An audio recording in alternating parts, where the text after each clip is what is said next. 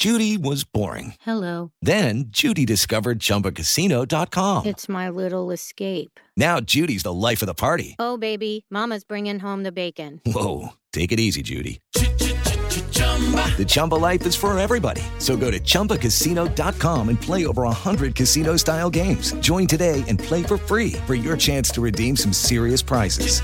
chumba ChumbaCasino.com. No purchase necessary. Void where prohibited by law. 18 plus terms and conditions apply. See website for details. Hola, ¿qué tal? Hoy es lunes 31 de octubre de 2022 y esta es información que sirve. Una noche de diversión en la feria estuvo a punto de convertirse en tragedia. 25 personas disfrutaban del columpio volador y este juego mecánico se desplomó. En segundos se vivieron momentos de angustia, de pánico y ahora dos personas se debaten por el error de alguien entre la vida y la muerte. Adriana Covarrubias. Los momentos de diversión se convirtieron en tragedia. Las sillas voladoras de un juego mecánico de una feria se vino abajo. 25 personas resultaron lesionadas y dos están graves. Esto ocurrió en la Expo Feria del municipio de Teloloapan, en la zona norte de Guerrero.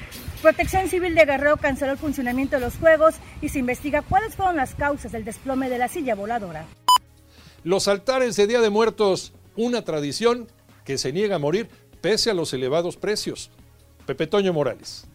Gracias, Iñaki. Y es que esta tradición es de las más arraigadas en México. Por ejemplo, es el camino que millones de casas ponen para recibir y recordar a aquellos que partieron anticipadamente.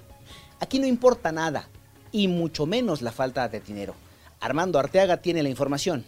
Millones de hogares mexicanos se preparan para recibir a sus difuntos este 1 y 2 de noviembre. Pese a que la inflación ha incrementado los costos de cualquier celebración, los mexicanos no olvidamos a nuestros muertos. Pachuca. Pachuca le dio su calaverota al Toluca. Lo venció 8-2 en el marcador global. Alex Cervantes. Así es, Iñaki. Felicidades a todo el Club Pachuca por este campeonato, su séptimo en la historia, igualando a los Tigres y también a los Pumas de la universidad, que junto con el Toluca son los equipos más ganadores en la institución de torneos cortos desde el invierno de 1996. Dejaron en la final al Toluca y hoy son dignos campeones del fútbol mexicano. Escúchanos de lunes a viernes de 6 a 10 de la mañana por 88.9 Noticias, información que sirve por tu estación favorita de Grupo Asir y a través de iHeartRadio. Que tengas un extraordinario inicio de semana.